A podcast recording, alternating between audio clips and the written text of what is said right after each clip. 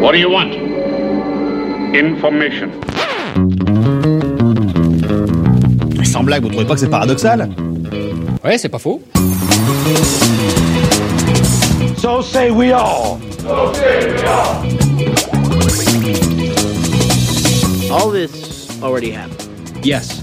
So this conversation we're having right now, we already had it. Yes. Then what am I gonna say next?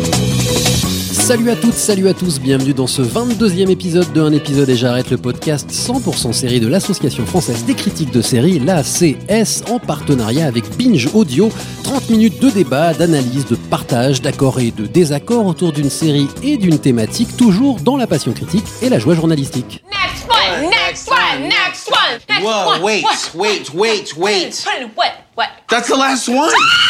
Pierre Langlais de Télérama pour vous servir et à mes côtés cette semaine, Anne Eligon des Fiches du Cinéma. Bonjour Anne. Bonjour Pierre. Marion Olité de Combini. Salut Marion. Salut Pierre. Et Eric Bouche de Téléstar. Hello Eric. Salut Pierre. Au menu cette semaine, une des toutes meilleures séries françaises de ces dernières années, Le Bureau des légendes, qui vient d'entamer sa troisième saison sur Canal+, tous les lundis soirs. On y retrouve Guillaume de Bailly, alias Malotru, agent de la DGSE en bien mauvaise posture, et tous les membres des services secrets français entre Paris, la Syrie et l'Irak et ailleurs d'ailleurs, entre autres destinations touristiquement peu recommandables. Le Bureau des légendes, troisième prise, c'est tout de suite dans un épisode et j'arrête. Afin d'éviter la crise entre la France et les États-Unis, nous vous avions communiqué le nom de votre agent qui nous avait proposé ses services, Paul Lefebvre. Certains chez nous se posent des questions aujourd'hui sur ce qui va se passer une fois que Paul Lefebvre est libéré. Et nous espérons tous qu'il le sera, sachant alors qu'il sera très difficile de le soustraire à la presse. Qu'allez-vous en faire? Comment allez-vous le sanctionner sans que cela devienne public? Nous comptons faire comme vous faites d'habitude. Nous agissons d'abord, nous réfléchissons ensuite. D'après nos statistiques, un otage occidental aux mains de l'État islamique a 25% de chances de s'en sortir vivant. Et si c'est un agent? 0%. Si Paul Lefebvre revenait en France, cela tiendrait donc du miracle. La question est croyons-nous au miracle? Chers amis, puisqu'on va parler d'une saison 3, un petit avertissement de circonstance s'impose. Si vous n'avez pas vu les saisons 1 et 2, vous allez sans doute vous faire spoiler un peu, puisqu'il va nous falloir parler concrètement d'où part cette saison 3. Ceci étant dit, nous n'irons pas au-delà du point de départ de la saison, et nous ne révélerons rien de ce qui se passe au-delà des épisodes 1 et 2 vus la semaine dernière sur Canal+. Plus globalement, et je termine là-dessus mon avertissement à rallonge, nous n'aimons pas les spoilers, alors nous serons donc prudents. Voilà donc, ça c'est dit. Maintenant, causons un peu de la série elle-même. Qui peut me dire où nous, où nous en sommes à l'ouverture de cette saison 3 du Bureau des légendes Petite mise en situation. Marion, visiblement, tu es montré du doigt par tes camarades qui sont un peu lâches, donc tu vas prendre le risque de C'est d'y pas aller. très cool. Voilà. Bon d'accord. Euh, on avait quitté euh, Malotru, aka Paul Lefebvre, aka euh, Guillaume de Bailly. Euh, oui, en effet, en très mauvaise posture. Je crois qu'il y avait une très grosse explosion à la fin de la saison 2. Il avait réussi plus ou moins à, à quand même à faire déclencher un truc pour tuer un des lieutenants de Daesh. Bon, ce qu'on donc on le retrouve, il est otage de Daesh. Bon, il est pas mort, ha. Bon, ça, on s'en doutait bien laisse, on pas sait pas s'il est mort ou vif. Euh, à la fin de la 2, non, mais on s'en doute bien que. enfin, Et puis on a tous vu les bandes Vu les annonces. teasers, et puis voilà. les deux premiers épisodes ayant été diffusés, on peut dire il n'est pas mort. Clairement, il n'est pas mort, mais il est otage Bizarrement, de il est pas Daesh. mort, mais- Voilà. on va le suivre. Du coup, bon bah, on va suivre euh, voilà sa détention et, euh, et on, on- dans une, on va le suivre dans des conditions. Tentatives de libération Voilà, qui vont suivre. dans des conditions assez extrêmes. On l'avait, on n'a jamais vu comme ça en fait. hein. Là, il est, il est Avec des otage, barbes, il va avec une subir des barbe, on a derrière nous sur un écran, là, donc euh, voilà, il est en petite forme. ouais. Et, Voilà. euh, et le problème, c'est aussi qu'il avait quand même trahi ses amis en bossant pour la CIA. Donc la question qui va se poser, c'est est-ce que ses amis sont prêts à tout pour le sauver alors que c'est un traître? Et évidemment, parallèlement à tout ça, on a la vie du bureau au quotidien. C'est un des, c'est un des intérêts de cette série, c'est que c'est pas seulement, on n'est pas seulement sur le terrain, mais on est dans les locaux de la DGSE au quotidien et à la cantoche d'ailleurs assez régulièrement. Euh, et on a aussi le parcours de Marina Loiseau. Alors là, on peut pas rentrer trop dans le détail puisqu'il va, il va un peu évoluer au cours, au cours de la saison, mais en tout cas, on va la voir elle mener une, une opération presque en parallèle. hein. C'est, c'est très peu lié à l'intrigue à Guillaume de Baillet. Bah non, mais en tout cas, euh, si on revient à la fin de la saison 2, ce qu'on peut dire déjà, c'est qu'elle échappe à une tentative d'assassinat assez hardcore euh, en Iran. Elle réussit donc à revenir, euh, à revenir en France au début de la saison 2. Et sans parler de la mission ou de ce qui va lui arriver après, en tout cas déjà dans les premiers épisodes, on fait face aux, aux conséquences, euh, les conséquences psychologiques que cette tentative d'assassinat a eu sur elle. Elle qui est toujours quelqu'un de voilà de très posé, qui a toujours su maîtriser la situation. Là, on va la voir aussi dans une position complexe où elle n'arrive pas à se contrôler. Alors, plus, avant d'analyser plus en profondeur cette saison 3, revenons sur les deux précédentes qui ont été diffusées, chose rare, ces deux dernières années, évidemment, on en parlera. L'ambition d'Éric Rochon, son créateur, était très fortement euh, mise en avant dans la saison 1, la plus sobre, la plus stricte, oserais-je dire. C'est-à-dire que le Bureau des légendes, au départ, c'était une série de bureaux. Je viens de le dire, mais c'était ça au début. Anne. Bah non, c'est pas une série de bureaux. Ah si, à la base. Non, c'est pas une série de bureaux, c'est une série de légendes. T'as pas bien lu. Euh, donc c'est une série de légendes, c'est une série d'espions qui, bon, je sais pas si on rappelle ce que c'est que la légende, euh, qui est une. C'est ce qu'il y a en dessous fausse- photos voilà, c'est ça. Et c'est ce qui euh, constitue la fausse identité sous laquelle les agents travaillent. Enfin, non seulement une fausse identité, mais il y a un faux CV aussi, hein, une fausse vie. Euh, non, c'est une série d'espions, euh, parce que c'est le dada de Rochant quand même depuis Les Patriotes, depuis euh, Mobius. Des films qui n'ont pas été très très bien accueillis. Et je pense que là, c'est sa revanche et que finalement, c'est dans ce format-là qu'il réussit à faire son film d'espionnage qu'il n'a pas bien réussi à faire. Euh, et, et, hum, qu'est-ce que je voulais dire d'autre, moi Mais du coup, j'en profite pour te couper la parole Ouais, et j'insiste. C'était une série de bureaux au début. Moi, c'était un truc qui me dérangeait, c'est que c'était très austère. C'était vraiment. Oui, euh, mais il y avait non, beaucoup moins de terrain oui, voilà. qu'il y en a aujourd'hui. La saison 2 avait plus de terrain que la saison 1 je- et la saison 3 a encore Je plus sens de bien terrain que que, tu la saison préfères 2. quand il y a beaucoup de terrain, mais euh, n'empêche qu'on n'est pas chez James Bond et qu'il fallait installer cette espèce de quotidien dans une mise en scène effectivement volontairement sobre, une esthétique très froide du bureau, du parking, de la cantine. Mais euh, d'où euh, va jaillir le reste Mais euh, mais on n'est pas chez James Bond, ouais. Mais mais Moi, c'était ce qui m'avait empêché d'être Oui. complètement emporté par la saison Pas 1. moi. Que- que- bah, bah, on a le droit de ne pas être d'accord. C'est le but de cette émission aussi. Euh, J'avais vécu, moi, la première saison comme une forme de manifeste narratif et visuel, doublé d'une introduction à une série plus efficace et prenante qui, pour moi, est arrivée en saison 2. Je suis le seul autour de cette Euh, moi, je table suis pas- qui je s'est suis dit que la saison d'ac- 1 était un peu difficile. Voilà. Moi, je suis pas du tout d'accord, mais euh, je pense que tu as été un peu élevé à 24 et Homeland, peut-être. Donc, tu es habitué à des séries d'espionnage avec beaucoup d'action, ce qui est vrai, vraiment, en effet, le bureau des légendes. Ben non, mais j'ai adoré Rubicon, oui, bah, qui est je- pourtant un truc où c'est un mec qui fait des mots croisés. Ouais, bah, je ne sais pas pourquoi alors, mais c'est vrai que c'est l'antithèse de, euh, de Homeland et de Pour moi, c'était 24. trop raide. C'est ça qui m'embêtait. Il y avait une raideur qui s'est ensuite euh, dissipée dans les je- saisons je, suivantes. je trouve pas. C'est vrai que c'est une série vraiment d'espionnage pur à la John le Carré, euh, la Oui, taupe, oui. etc. Mhm. C'est vrai- ça va vraiment dans ce, dans ce sens-là. Après, euh, c'est un thriller psychologique. Donc, Mhm. en effet, il n'y a pas de coup de feu, il n'y a pas d'action. Mais euh, moi, j'ai trouvé ça, la première saison, passionnante. Je trouve qu'après, en effet, pour des raisons certainement commerciales, parce qu'on lui a demandé de, euh, de, de mettre un peu d'action, de faire sortir ses, ses agents, il a dû rectifier un peu la, un petit peu la barre. Mais quand je, je- je suis critique avec la saison 1, c'est au bon sens du terme. C'est-à-dire, je veux dire, c'était une façon de poser son monde, Oui. de poser ses ambitions, de dire on n'est pas là pour être spectaculaire, même si au fur et à mesure on le devient de plus en plus spectaculaire. Et dans cette saison 3, il y a, des vraies séquences d'action euh, spectaculaires. Le mot est un peu fort, parce qu'on n'est pas dans 24 heures chrono non plus, mais il y a de l'action. Euh, et c'était une façon pour lui de dire euh, je vais laisser mes personnages habiter dans ces locaux de la DGSE, avoir ces longues discussions, me parler de trucs techniques, de, du petit jeu des espions, etc. Et pour moi, c'est parce que la saison 1 était telle qu'elle était que la saison 2 a été une totale réussite et que la saison 3, en tout cas les épisodes que les journalistes ont pu voir jusqu'à aujourd'hui, c'est-à-dire la quasi-totalité de la saison 3, est vraiment à la hauteur de la saison 2, donc toujours excellente. Donc euh, voilà, j'ai- c'était une critique ça- constructive que la oui, mienne. mais euh, enfin moi je suis pas vraiment d'accord. Moi je trouve vraiment que la saison 1 est excellente parce que là en effet il n'y a pas de compromis, il n'y a pas de, il y a pas de coup de feu, etc. Et je pense qu'après c'est une obligation en effet commerciale. La saison 2 a beaucoup mieux marché. Et on lui a dit, euh, c'est pas possible, tu peux pas faire toute ta série euh, sur un ressort psychologique unique sans euh, faire sortir tes, agents. Je pense que vraiment on l'a remis sur les rails en lui disant, c'est bien, les critiques aiment bien, mais il faut que tu nous fasses un truc plus punchy, quoi.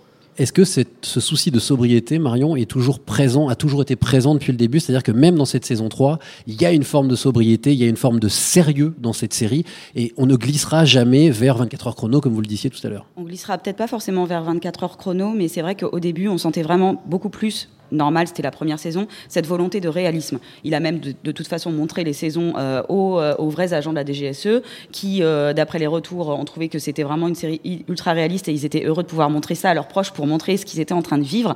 Donc effectivement, la première saison, vraiment, c'est- pas spectaculaire, mais en fait, c'était génial de voir ces gens dans des bureaux où on a l'impression qu'ils font rien et qu'ils sont en train de faire les secrétaires, alors qu'en fait, ils sont en train de gérer une crise incroyable en Syrie. Donc ça, c'était vraiment, vraiment bien. La série, après, elle est montée en puissance, euh, peut-être effectivement pour des, pour des raisons commerciales, mais aussi parce que si on était resté dans ce, dans ce truc très austère où on voyait pas euh, les autres agents sur le terrain, ce qu'ils étaient en train de faire, comment ils risquaient leur vie là-bas et comment ils protégeaient leur légende ou comment ils stressaient, du coup, on aurait peut-être aussi pensé que la série, elle n'évoluait pas. Alors que là, pour moi, il y a une vraie évolution qui n'est pas Une négative. mise en entre la danger première, progressive des personnages. oui, voilà, Mm. entre la première, la deuxième et la troisième, il y a d'ailleurs des personnages qui qu'on pensait être des gens de bureau qui ne sortiront jamais, qui ne sortiraient jamais, qui sont sortis et qui, qui se sont trouvés sur le terrain dans les saisons 2 et voilà. Est-ce que la technicité de cette histoire, on en a dit hein, que Rochon a fait un travail de, de recherche et de préparation très très grand euh, depuis ses films hein, et, et en- encore pour la série.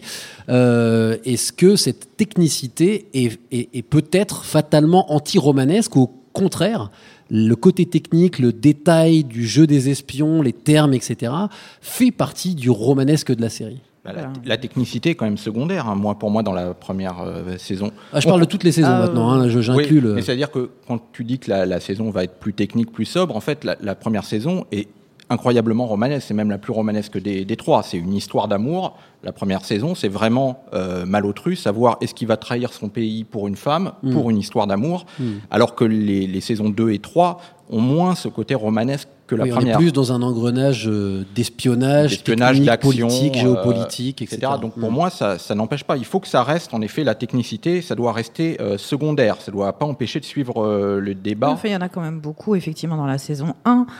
Mais, mais euh, c'est ça qui est assez passionnant, c'est-à-dire que c'est nous emmener là où on n'est jamais allé, où on n'ira jamais, et nous faire comprendre comment des choses fonctionnent, qui le sont a petit jeu des cachées. espions, quoi. qui- Oui, et voilà, qui- et c'est qui et en plus, qui est Oui. un vrai outil comique, je trouve, moi. C'est-à-dire que c'est aussi, ça en devient drôle à force d'être euh, Oui, leurs mais il y a petits toujours noms, euh, ils ont des noms de malotru, second etc. degré Ah oui, il y a, de y a de l'humour en fait, Mm. je trouve quand même. Ils sont pas, ils sont tout le temps sérieux, mais en fait dans leur euh, manière de, de jouer, d'interpréter ou de faire un peu la poker face, il y a des moments qui sont drôles. Et ça, ils s'autorisent ça de plus en plus, j'ai trouvé. Oui. C'est là où je me suis dit peut-être là, ça commence à être un, un poil moins réaliste. euh, les scènes de bureau dans cette saison 3 où on a, euh, je veux pas spoiler, mais on a deux personnages ouais. qui sont euh, euh, qui sont dans une relation euh, dans une relation amoureuse et on, on les voit faire des euh, des choses et se comporter d'une d'une manière dans le bureau où moi j'imagine pas trop ça euh, en vrai en fait.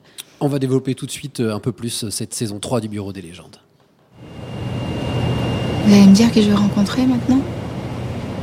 C'était pour éviter les fuites. On ne peut pas négocier la libération de Paul si ça ne reste pas totalement secret. Shahana Il est en contact direct avec l'État islamique. Il leur achète des œuvres d'art pillées sur le terrain. C'est probablement le plus gros trafiquant à l'heure actuelle. Il était conservateur du musée de Damas. Faut croire qu'il gagnait pas assez. On se connaît du temps où j'enseignais à l'université de Damas. C'est pour ça qu'on vous a contacté. Shana est extrêmement méfiant. Vous, il vous recevra peut-être. Pourquoi il nous aiderait à libérer Paul? Pour l'argent. Pour s'acheter une protection quand la défaite de l'État islamique arrivera. Alors évidemment, euh, on l'a déjà dit, cette saison 3 est encore plus sur le terrain. Euh, Est-ce que pour vous, la série est aussi bonne euh, sur le terrain que dans les bureaux? Quel équilibre est nécessaire selon vous?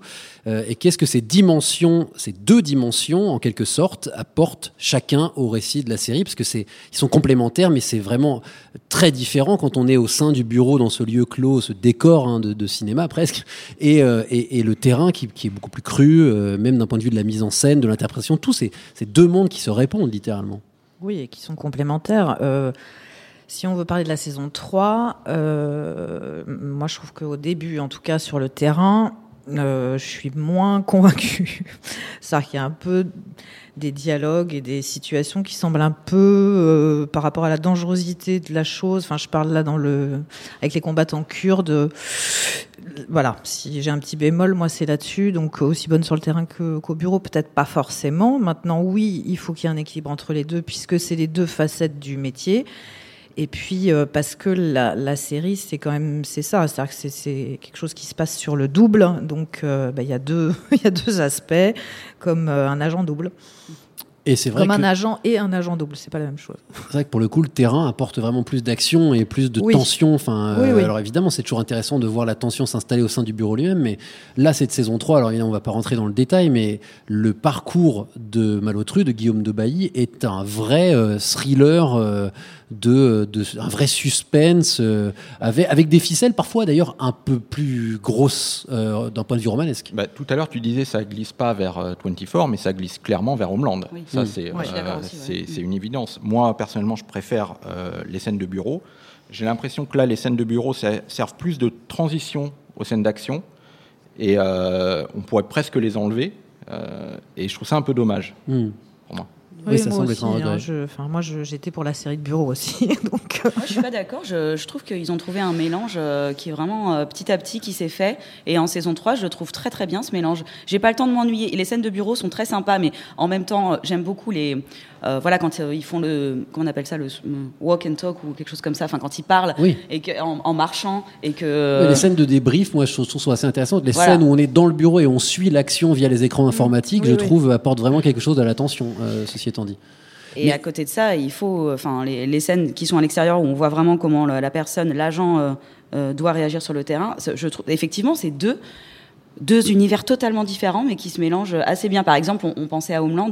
Homeland, clairement, a choisi le, terrain. Il y a très peu de scènes euh, dans les bureaux où elles sont vraiment euh, de plus en, elles sont vraiment inexistantes quasiment. Bon, par contre, ça c'est le, le- c'est un peu le risque. Faut pas, faudrait pas non plus que le bureau des légendes devienne du, du pur Homeland euh, et oublie son ADN de base. Euh, moi, j'ai toujours un problème avec les scènes de bureau. Là, on est radicalement pas d'accord avec Eric.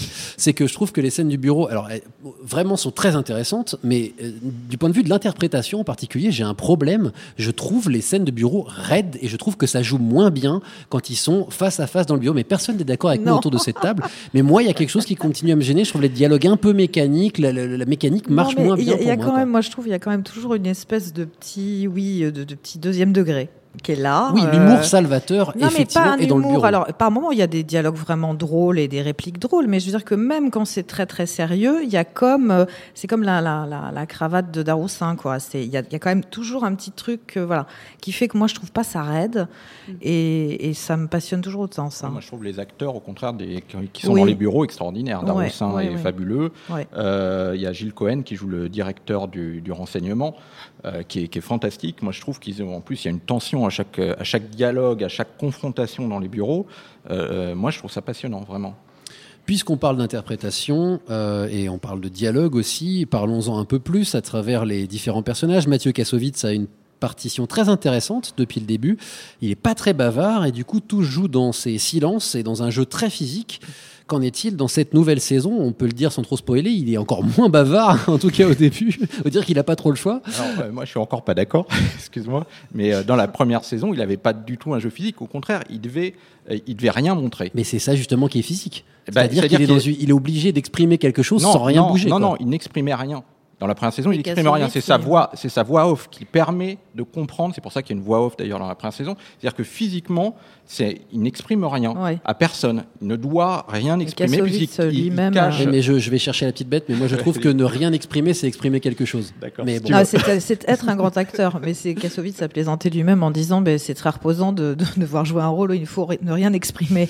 Mais effectivement, il faut pouvoir le faire. C'est dans les maintenant, il- silences et dans ça qu'il est très très bon. ouais. il exprime Et dans euh, autre du chose. corps aussi quand même. Il Oui, utilise beau- beaucoup son corps, même, même dans les premières saisons. Il a une, une, une raideur, un truc euh, Mm.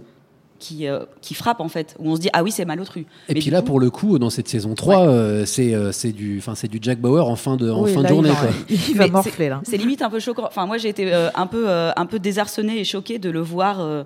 Ouais, un peu voilà comme euh, comme un Jack Bauer. Là, il encaisse les coups. Il, on le voit jamais comme ça, Balotru. En fait, il arrive, il arrive toujours à trouver une solution pour éviter d'en arriver là. On sait là, que depuis le début, c'est quand même un mec super balèze. Enfin, on sait depuis le Ouais. début que c'est un super agent. Donc, Oui. euh, c'est aussi intéressant de le voir pour le coup euh, en train de morfler Oui.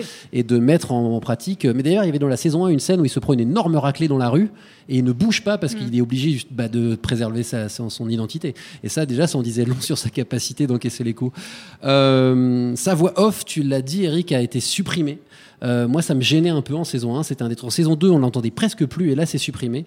Euh, Est-ce que c'est une bonne décision Et pour toi, c'est logique, en fait, finalement? Bah oui, c'est logique, puisque la première saison, c'était vraiment euh, ses, ses questionnements, c'est-à-dire savoir, euh, comme lui ne montrait rien, il fallait bien quelque part que le téléspectateur comprenne un peu euh, ce qui passait dans sa tête. Et comme toute la première saison est sur son histoire d'amour, est-ce qu'il va trahir et, ou pas, est-ce qu'il va euh, tout lâcher pour cette femme on est obligé en fait d'avoir cette voix off qui guide quand même le téléspectateur pour qu'on comprenne euh, ses moments d'errement, ses, ses doutes, etc. Comme après, à partir de la saison 2, le personnage même de Malotru est moins central, on voit beaucoup plus les autres agents et qu'il n'y a plus ce questionnement-là, c'est vrai que c'est normal à ce moment-là de euh, supprimer la voix off. Mais si je me souviens bien, la voix off était là, mais en fait, on avait un espèce de flash, euh, flash forward au début de la saison 2. Et en fait, il était en train d'écrire une lettre C'est donc dans qu'on la, ent- non, entendait dans la voix saison off. 2, il écrit à sa fille. Voilà. Ça, mais ouais. sauf qu'on ne le savait pas, ça. On- Il y a une, sorte- Non, il y a une ouais. voix off et on se demande à qui il est en train d'écrire. Mais Oui, mais il écrit à quelqu'un. Alors que Ouais. dans la saison 1, c'est effectivement. Il, il- Enfin, c'est exactement explique. ce que vient de dire Eric, oui. C'est-à-dire qu'il Ouais. explique et que ça- semble assez dans la logique de l'évolution du personnage que cette voix disparaisse. Alors, sans entrer dans les, dans les détails pour ne rien spoiler, euh, que dire de Sarah Giraudot Parce qu'on on n'a pas parlé d'elle depuis le début, on a parlé de Daroussin. Euh, c'est très intéressant parce que son personnage, et c'est là qu'il faut qu'on soit prudent sur les spoilers, euh, est réorienté en quelque sorte. Et moi, ce qui me fascine à propos de ce personnage, c'est que c'est la fragilité absolue au service de, le- de- du renseignement. Donc finalement, son, elle devient sa propre légende, euh, et c'est ça qui est fascinant, c'est la fusion des identités, je trouve. Oui, vous êtes d'accord? Et ben c'est.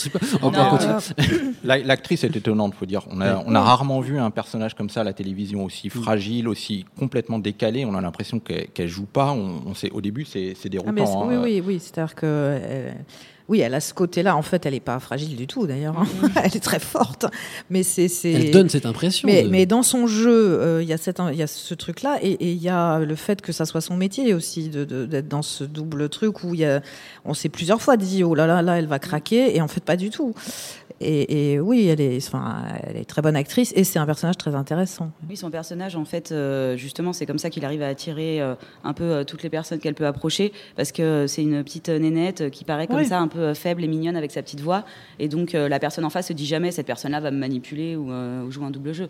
Donc elle est, c'est sa force en Mais fait c'est de d'autant paraître plus faible. intéressant dans cette saison 3 que pour le coup, euh, elle, euh, et ça se passe dans les deux premiers épisodes, donc euh, pour le coup, elle, elle est en, en position, euh, ou, ou alors c'est un jeu depuis le début, mais ça on l'apprendra peut-être plus tard, mais a priori non, a priori elle est vraiment en position de, de, de- de fragilité. Bah, là, en fait, elle fait face à, euh, au syndrome de, de Ouais. stre- stress post-traumatique. hein. Euh, elle a tenté- on a essayé de l'assassiner en Iran. Elle a cru qu'elle allait mourir et elle a des séquelles et il faut qu'elle gère ça. Mais pour moi, c'est pas, euh, ça veut pas dire qu'elle est faible en fait. C'est juste qu'elle a ce syndrome-là, euh, voilà, de PTSD. euh, qu'ont euh, les soldats quand ils partent dans des, dans des guerres et qui font des, il leur arrive des choses horribles. Et c'est vrai que c'est un peu l'objectif de Rochant de faire évoluer un peu tous ces personnages qui restent pas dans le cadre euh, qui était le leur au début. Donc on voit tout ce qui change plus ou moins. euh, Et c'est très fort dans cette saison ce 3. qui- ce qui en C'est fait vraiment l'intérêt, le, oui. le cœur de cette saison 3, c'est ça.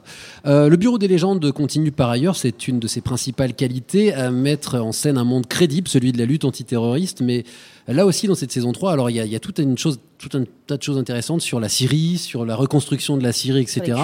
Euh, Est-ce qu'on peut continuer à parler justement de la justesse? Moi, je trouve que la saison 2 était particulièrement juste sur la discussion sur les jeunes qui, qui vont euh, faire Ouais. le djihad, etc.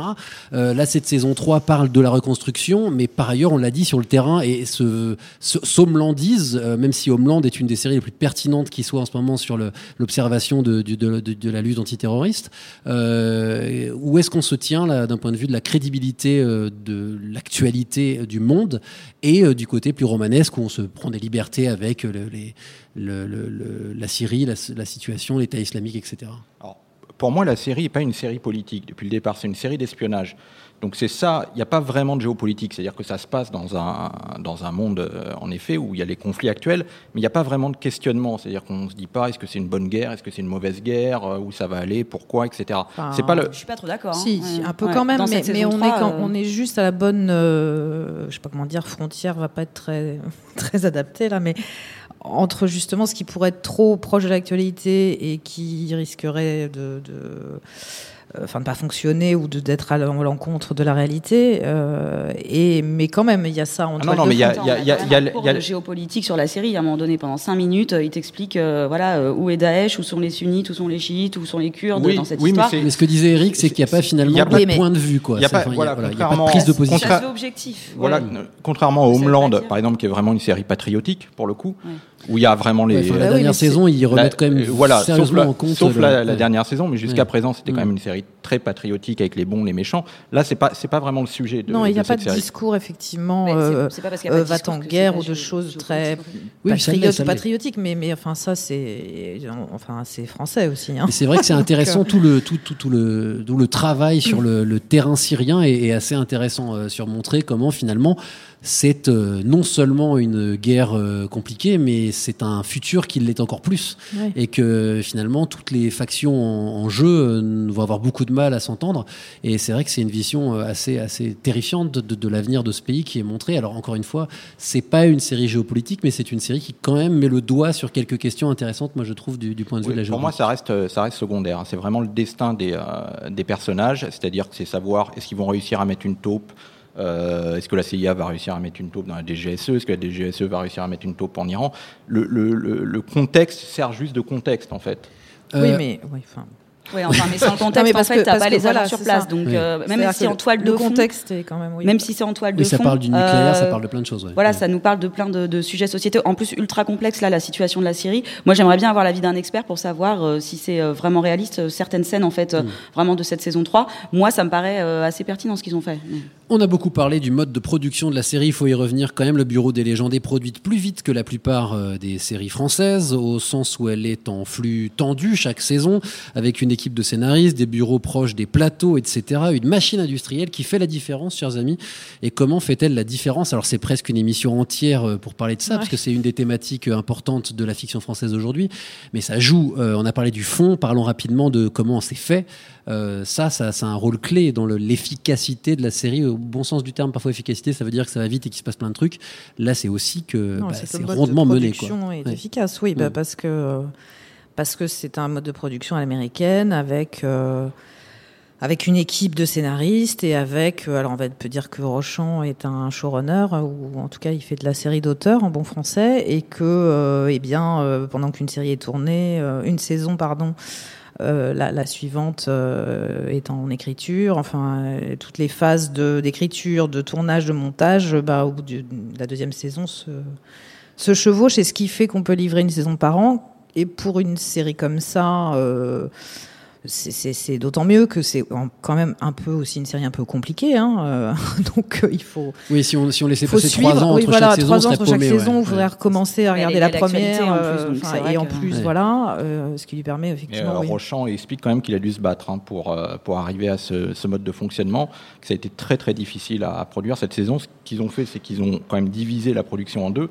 C'est-à-dire qu'il y a une équipe qui tourne en France, à Paris, pendant qu'il y en a une autre qui tourne euh, au Maroc. terrain, ouais. Au Maroc. Donc il y a vraiment, ils font deux, deux choses en même temps pour pouvoir livrer les. euh, Évidemment, c'est rentabiliser le bureau lui-même et, et se rentabilise, parce que c'est le même qui est réutilisé toutes les saisons. C'est une, c'est une, une bonne vieille méthode. Non, mais ça, ça- ça compte aussi, c'est important, je pense. Euh, alors, ils font pas The Office non plus, hein, mais, mais ça, ça joue. Euh, oui, c'est à la Cité du Cinéma qu'ils ont construit Oui. ça et euh, en fait ils les reprennent chaque année. euh, ouais, c'est vraiment industrialisé en fait. Mais euh, en plus, ça devrait même pas être. euh, Enfin, moi, ça me paraît euh, pas. Euh, illogique en fait que oui il y ait deux, deux sets de tournage différents enfin quand on pense à, Non, à mais d'autres c'est séries ça. il y en a Ça cinq veut ou dire six. que- c'est que- juste que pour la France ça Genre paraît sur dingue mais- Sense8, il y a Oui. 42 équipes Oui, dans voilà, 32 c'est pays différents. Game of Thrones n'en parlons pas enfin c'est Et ça veut dire que Rochon réalise pas tous les épisodes. euh, Oui, voilà. voilà, euh, ok. Donc, euh, ça veut dire mais- qu'il a lâché mais- l'affaire sur euh, ce que des auteurs de séries Exactement, oui, voilà. comme ce que j'appelle un- le système à l'américaine. Mais... comme un Fabrice Gobert réalise même Oui. pas un seul hein, épisode. euh, Alors là, c'est une question piège il, il dit qu'il a tourné quelques euh, séquences dans différents épisodes. Il garde la main mais, Enfin, il y en a la qui main en sont tant que euh, producteur exécutif, comme oui, on de dirait. toute Voilà, façon, c'est- et puis, c'est euh, sa série, on peut le dire. Ça, et en France, il n'y en a pas beaucoup qui peuvent dire Oui, oui. c'est ma série. Euh, C'est plus tout difficile. en pas réalisant pas forcément tous les épisodes. Une, une dernière question. Euh, une saison 4 devrait suivre l'an prochain. En tout cas, si c'est pas déjà signé, ça se discute très sérieusement. Euh, Peut-être un remake US. Il y a aussi des bruits qui disent que voilà, c'est en train d'être plus ou moins euh, en discussion aussi. Est-ce que la série peut durer euh, ou est-ce que finalement on va arriver à un moment où euh, Malotru est passé par les différentes phases de son évolution? Il faudrait pas que ça dure 5 ou 6 ans parce que finalement, ça serait tiré à la ligne. Et peut-être que euh, si une, 4, euh, si une quatrième est envisageable, déjà 3, ça semblait être un bon triptyque. Euh, on n'a pas fini cette saison 3 hein, ici autour de la table, donc on peut pas dire comment ça va se terminer. Euh, mais est-ce qu'on peut se projeter dans l'avenir durablement pour cette série? Moi, je pense que oui, parce que le, le concept est un peu comme celui de Homeland, euh, c'est-à-dire que Homeland on a galéré pour se réinventer. hein. Oui, mais ouais. justement, oui, bien sûr, mais justement, elle a réussi à le faire parce Mm. qu'il suffit Oui. d'avoir des bons scénaristes en fait et de, de s'entourer des bonnes personnes, de, re- de renouveler les personnages. Moi, je suis toujours surprise et vraiment, je trouve ça super en fait. Dans le Bureau des légendes, chaque nouvelle saison apporte son lot de nouveaux personnages et la plupart sont réussis, attachants. On a envie de les suivre aussi Oui. ceux-là. Donc en fait, il peut y avoir peut-être des saisons où Malotrie sera un peu plus en retrait et on donnera un peu plus de place aux autres. Je- J'en rebondis juste, attends, pardon, sur ce que vient de dire Marion. C'est vrai qu'on l'a pas dit, mais je voudrais juste glisser comme ça que je trouve qu'il y a des personnages, des troisièmes, si j'ose dire, qui sont vraiment et qui sont super. Euh, Il y avait, il y avait Pépé et Mémé avant, euh, et maintenant il y a la mule, si je dis pas de bêtises, qui sont des personnages qui ont une scène par épisode, mais à chaque fois tellement pertinente et Jonas, juste. le- Voilà, il y a des hein. petites choses qui sont vraiment très très bien vues. Pardon, Eric. Oui, euh, euh, comme, euh, comme tu disais, c'est-à-dire que contrairement à Homeland, ça joue moins sur un personnage. C'est-à-dire qu'on ne peut pas euh, imaginer euh, Homeland sans Karim Matheson.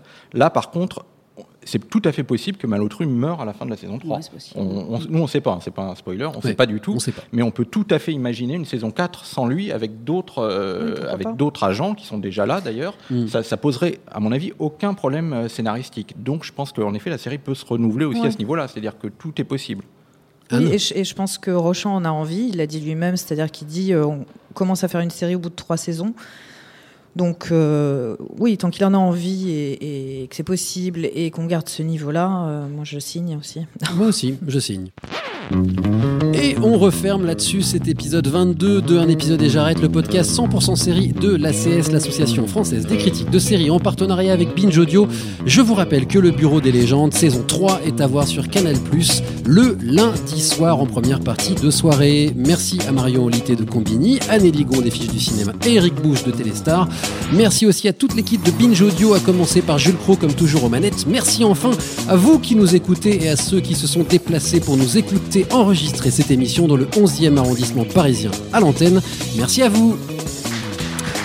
La semaine prochaine, on reste en France pour parler d'une série plus modestement financée mais très ambitieuse, Mission Exploration martienne intimiste et fantastique. Euh, euh, D'ici là, n'hésitez pas à nous suivre sur les réseaux sociaux. La CS et son podcast Un épisode et j'arrête sont sur Facebook et Twitter. Et chaque nouveau like nous comble de joie. Salut à toutes, salut à tous et à la semaine prochaine. Next one, next one, next one, next Whoa, one. wait, wait, wait, wait.